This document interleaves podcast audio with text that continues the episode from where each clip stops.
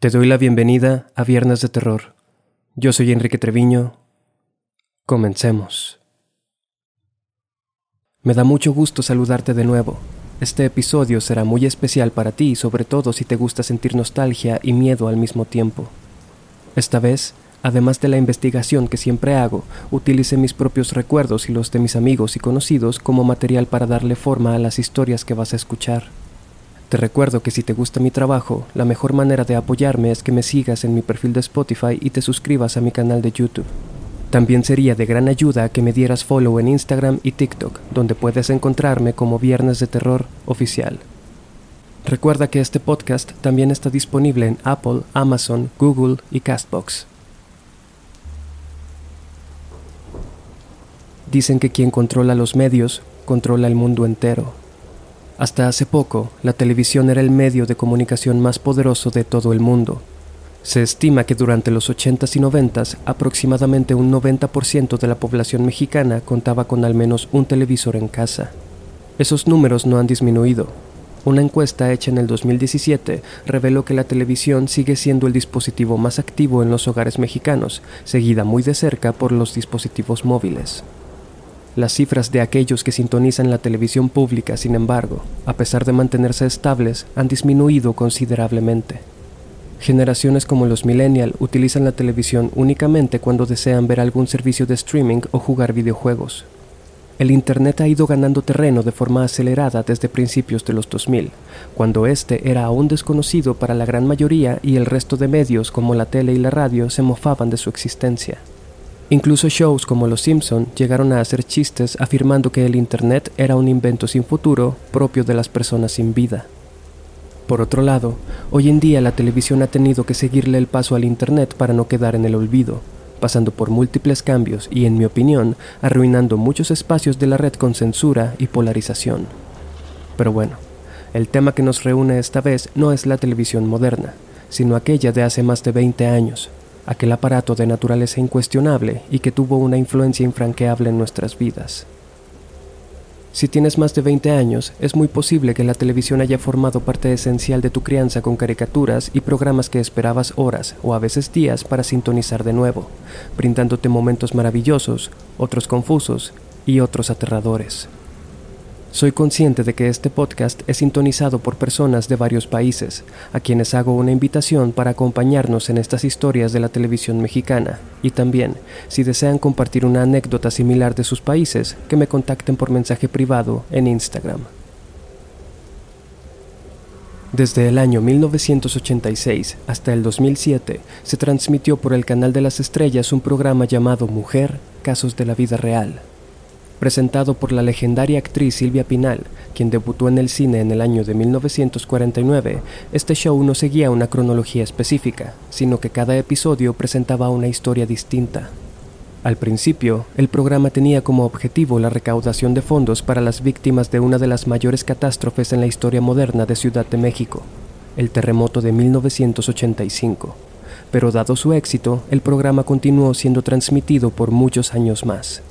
Casos de la vida real nos mostraba, basándose supuestamente en experiencias de gente real, diferentes situaciones de abuso y violencia que las mujeres enfrentan en México. Se filmaba una dramatización del caso en cuestión y se trataba de transmitir una moraleja o reflexión al final, pero la gran mayoría de espectadores lo recuerda como un programa triste y que les dejaba una profunda sensación de desasosiego cuando terminaba. Como muchas, mi madre fue parte del enorme público que tenía este show y lo veía de manera recurrente. A pesar de que crecí alejado de las telenovelas, puesto que mis padres las consideraban como tema de adultos, uno de los primeros recuerdos que tengo de mi infancia es precisamente este programa. Era común que mi madre y yo estuviéramos a solas en casa, puesto que mi papá trabajaba y mi hermana mayor estaba en el colegio. Yo tendría unos cuatro años y recuerdo que a veces jugaba en el piso del cuarto de mis papás mientras mi madre veía la televisión. Distraído con mis juegos, recuerdo escuchar la canción del intro del programa. A veces, en ese momento levantaba la vista hacia la televisión y veía aquella bizarra animación 3D de un lápiz labial escribiendo el título del show en un espejo. En ese entonces yo era demasiado pequeño para saber de qué se trataba ese programa, pero aquellos recuerdos se vuelven sombríos cuando se incluye su presencia. Los colores, las voces, el sonido de la tele analógica que a veces se saturaba, No sé, lo he hablado con mi pareja y algunos amigos y coincidimos que la vibra que nos daba era cuando menos tétrica. Muchos consideran que los episodios eran realmente crudos y turbios, llegando a formar parte de las memorias más traumáticas de aquellos que los vieron en su niñez. Uno de los que más recuerda a la gente, yo incluido, llevaba por nombre Los colores del cielo. En un principio, los recuerdos que tenía sobre este capítulo eran muy borrosos y llegué a creer que tal vez me lo había inventado. Pero ahora sé que no soy el único, Mucha gente también creyó haberlo soñado o que era una invención de su imaginación, pero no, es real. Gracias a una breve investigación en Internet, ahora sé que este episodio también es conocido como el Globo Rojo y nos presenta un caso de uno de los misterios más escalofriantes del país en aquella época, el robo de órganos. Transmitido por primera vez en 1998, este episodio nos presenta a un niño de unos 7 años que vive con su madre y su hermana mayor en una vecindad. La familia era de muy escasos recursos y la madre debía trabajar largas jornadas, dejando a los niños solos constantemente. En una escena vemos que el niño está jugando en el patio de la vecindad. De repente se distrae por un globo rojo que ve pasar por el cielo, deseando algún día poder tener uno igual para jugar. De repente, la presencia de un hombre en la entrada llama su atención. El sujeto le promete todos los globos que él quiera si lo acompaña, pero el niño se niega y al hombre no le queda más remedio que retirarse. Un par de días más tarde, la madre manda a sus hijos a la escuela y les dice que no podrá recogerlos, que vuelvan solos a casa. La hermana mayor así lo hace, sin embargo, el niño es secuestrado a la salida. Al enterarse, la madre acude inmediatamente a la policía, quienes para variar resultan de poca o nula ayuda. El oficial de la comandancia no le cree a la desesperada mujer, argumentando que muchas madres abandonan a sus hijos por problemas económicos y luego van a denunciar un secuestro o desaparición con la intención de encubrir sus acciones o despistar a los oficiales. Unos días después, la madre se encuentra en su casa, lamentando profundamente la desaparición de su hijo, cuando de repente tocan a la puerta. Cuando sale, descubre a su hijo sentado en el piso. Tiene una pequeña caja de cartón a un lado y un globo amarrado en el brazo derecho. La madre se apresura a abrazarlo, pero cuando lo hace, descubre que el pequeño lleva gruesas vendas en los ojos. Le habían extirpado las córneas, dejándolo completamente ciego. La caja contenía una pequeña suma de dinero. El niño le pregunta a su madre de qué color es el globo que trae, el capítulo termina con el niño en su cuarto acompañado de su hermana, quien le está contando un cuento. Un paneo de cámara nos lleva hasta la cocina, donde con una expresión de rabia y tristeza, la madre se encuentra quemando los billetes que contenía la caja. Posiblemente recordarás, en aquella época existía una especie de leyenda urbana relacionada con el secuestro de niños para la sustracción de sus órganos. A pesar de que esto nunca ha sido confirmado o desmentido, hay una abrumadora cantidad de señales que apuntan a que definitivamente algo estuvo o está ocurriendo. El episodio del Globo Rojo tuvo un impacto muy fuerte en los televidentes. Como te dije al principio, los capítulos de Mujer, Casos de la Vida Real, estaban basados en situaciones reales Dichas experiencias llegaban al estudio por medio de cartas, las cuales eran seleccionadas y se realizaba la respectiva filmación. Silvia Pinal presentaba estas cartas durante el programa. Muchas personas se comunicaron al estudio para ayudar al niño en cuestión. La misma Silvia Pinal mencionó el tema al final de otro episodio, diciendo que la carta no tenía información suficiente, como nombres completos, domicilio, ni contacto para que el apoyo para esa familia pudiera ser posible. Comentando este tema con una amiga, ella me contó que vio un episodio muy fuerte por allá del 2006, durante los últimos años del programa. Cuando busqué las características de este capítulo, el cual nunca vi, encontré que lleva por nombre La muerte es vecina. En este episodio se nos muestra a una joven pareja con un recién nacido que se muda a una vecindad en la que conocen a una mujer mayor quien les dice que fue enfermera en sus días de juventud. Tras el embarazo y el parto, la joven madre del recién nacido tiene problemas de salud y requiere tomar vitaminas y medicamentos a diario. Un día, su doctor le receta inyecciones, las cuales no sabe aplicarse por ella misma, pero recuerda que su nueva vecina tiene experiencia como enfermera. Acude entonces a pedirle como favor que le pusiera la inyección, a lo que la señora mayor accede con gusto. Sin embargo, al parecer esta mujer esconde algo. Cuando la joven madre le da la espalda, esta mira con profundo recelo a ella y a su bebé. Una segunda inyección es necesaria y la joven regresa a la casa de la señora con su bebé en brazos. Pero esta vez, la señora, sin que su incauta paciente se dé cuenta, combina la medicina con veneno de alacrán antes de aplicarla. La pobre joven termina muriendo y la señora oculta al bebé. Toma un cuchillo y comienza a cortar las extremidades y cabeza de la difunta madre para meterlas en una bolsa. Esta escena es particularmente explícita, ya que la cantidad de sangre y vísceras mostradas se quedaron marcadas en la mente de muchas personas. El esposo de la mujer, preocupado, va a la casa de la señora para buscarla. Esta trata de engañarlo diciéndole que la vio irse con otro hombre. El esposo, sin embargo, no se traga el cuento y acude a la policía. Un par de oficiales va a inspeccionar la casa de la señora y encuentran los restos del cuerpo de la mujer y a su bebé en una de las habitaciones.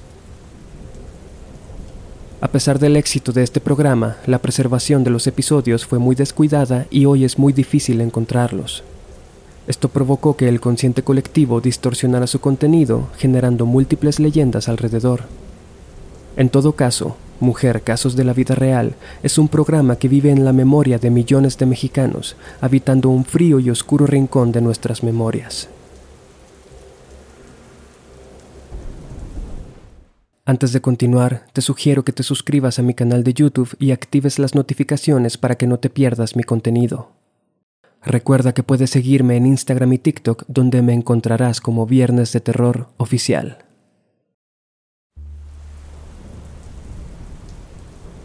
En el año de 1995, el grupo Radio 1 estrenó un programa llamado La Mano Peluda.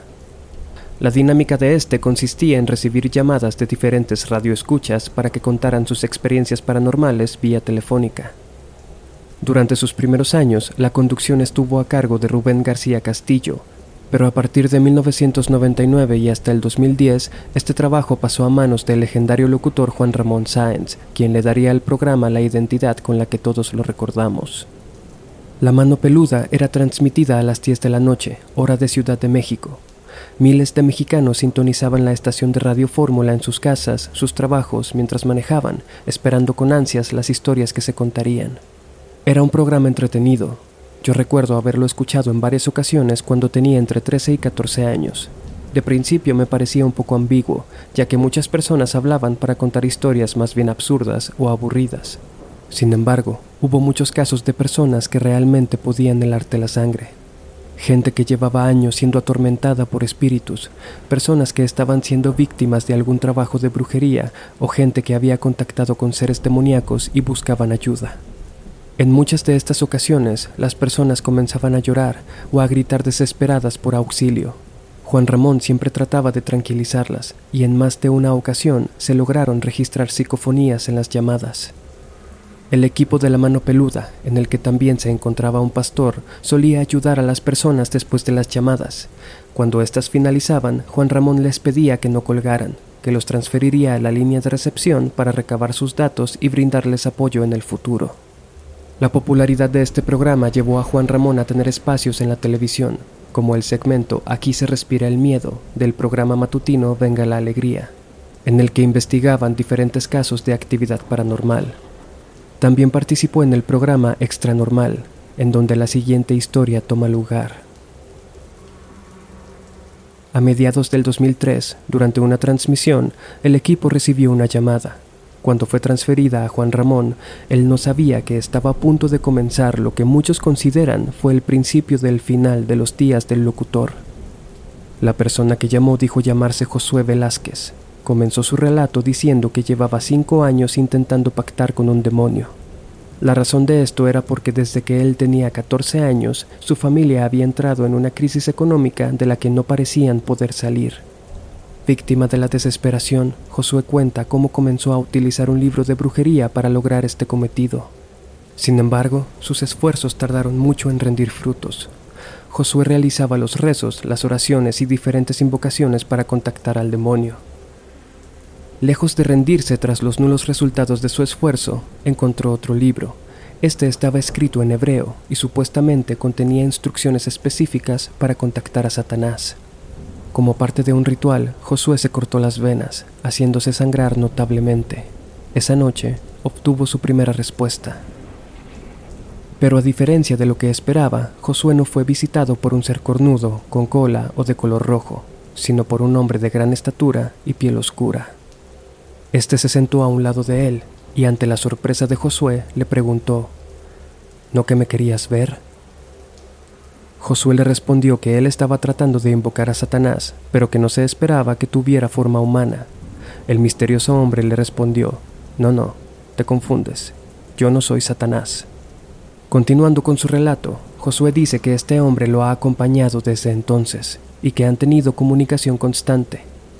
Dijo que le había transmitido muchos conocimientos como hechizar a un perro o controlar a las personas. En una de sus conversaciones, Josué le dijo al hombre que lo que él deseaba era dinero, no conocimientos milenarios. Se le instruyó entonces que sacrificara a un macho cabrío para lograr tal objetivo. Josué realizó dicho sacrificio, sin embargo, los resultados que estaba obteniendo no lo terminaban de satisfacer. El hombre, que seguía en comunicación con él, cada vez le pedía tareas más complicadas y tétricas. Una de estas fue la de secuestrar a un recién nacido para sacrificarlo. Josué estuvo a punto de hacerlo, tenía el altar preparado en su casa, pero al final se retractó. Por aquellos días comenzó a utilizar diferentes rituales que había encontrado en otro libro. Con voz entrecortada, Josué le relata a Juan Ramón que una noche a las 10 comenzó los rezos y las invocaciones. Para las 2 de la mañana, agotado, dio fin a la sesión y subió escaleras arriba a su cuarto donde encontró a su madre, inconsciente, siendo sometida por un cerdo que estaba parado sobre sus patas traseras. A pesar de la impresión, Josué no le tuvo miedo. Sabía que aquello era la respuesta a su nuevo llamado. El cerdo, aún en sus patas traseras, le habló y le indicó que lo siguiera. Llegaron hasta una cueva donde aquel perturbador animal tomó forma humana, y ahí comenzó la verdadera preparación de Josué. Cuenta que durante 21 días diferentes entes y seres se le presentaron. En varias ocasiones, Josué perdía el conocimiento y despertaba horas después en su casa. Pasado este periodo, aquellos entes, en esa cueva, le entregaron a Josué un anillo, el anillo del rey Salomón, que utilizaba para dominar a los demonios.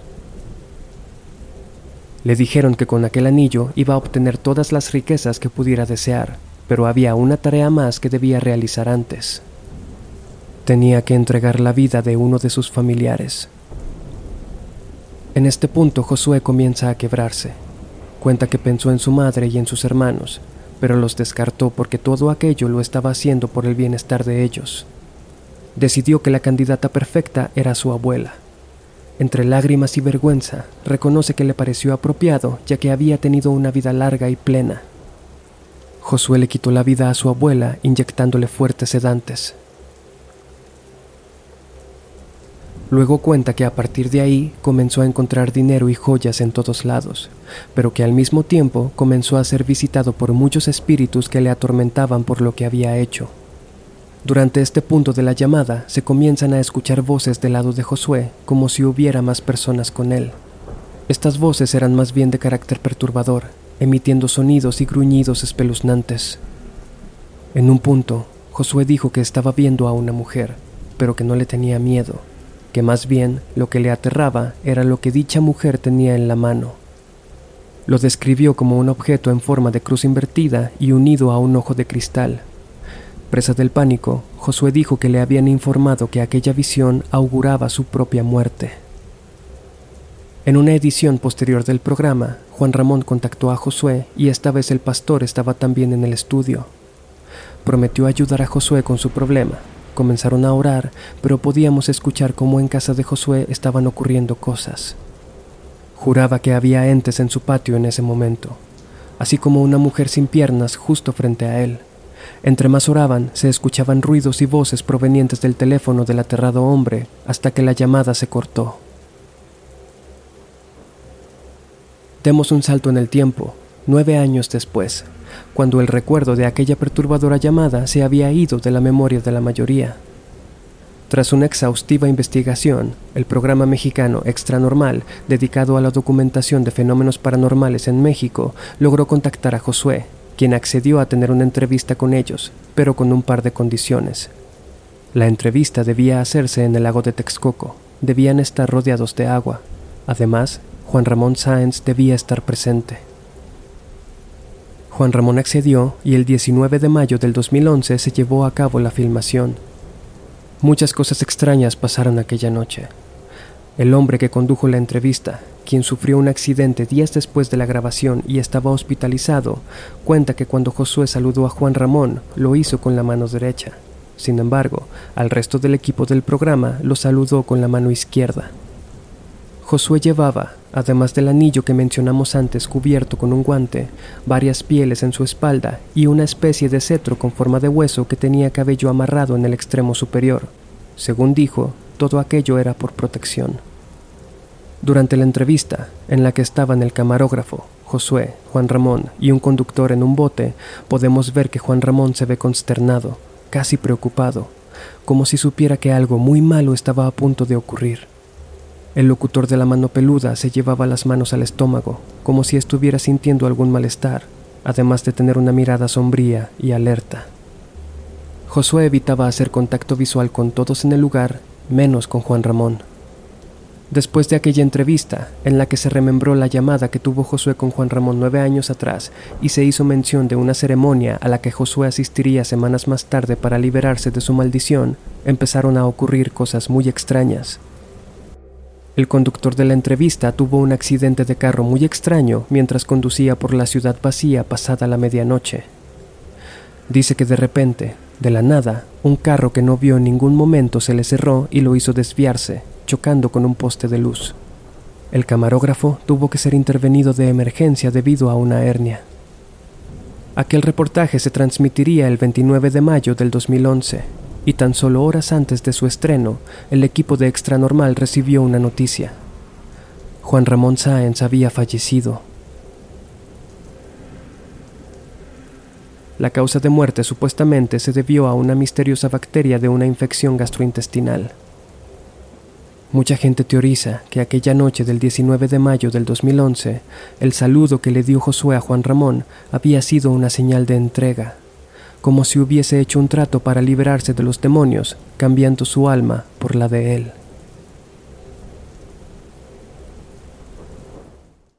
Te agradezco haber llegado hasta aquí. De verdad espero que este episodio te haya gustado y que me des la oportunidad de seguir acompañándote con más historias. Te recuerdo que mis redes están en la descripción de este episodio. Agradecería mucho que me siguieras y que calificaras este podcast con las estrellas que se encuentran en mi perfil. Yo soy Enrique Treviño. Hasta la próxima.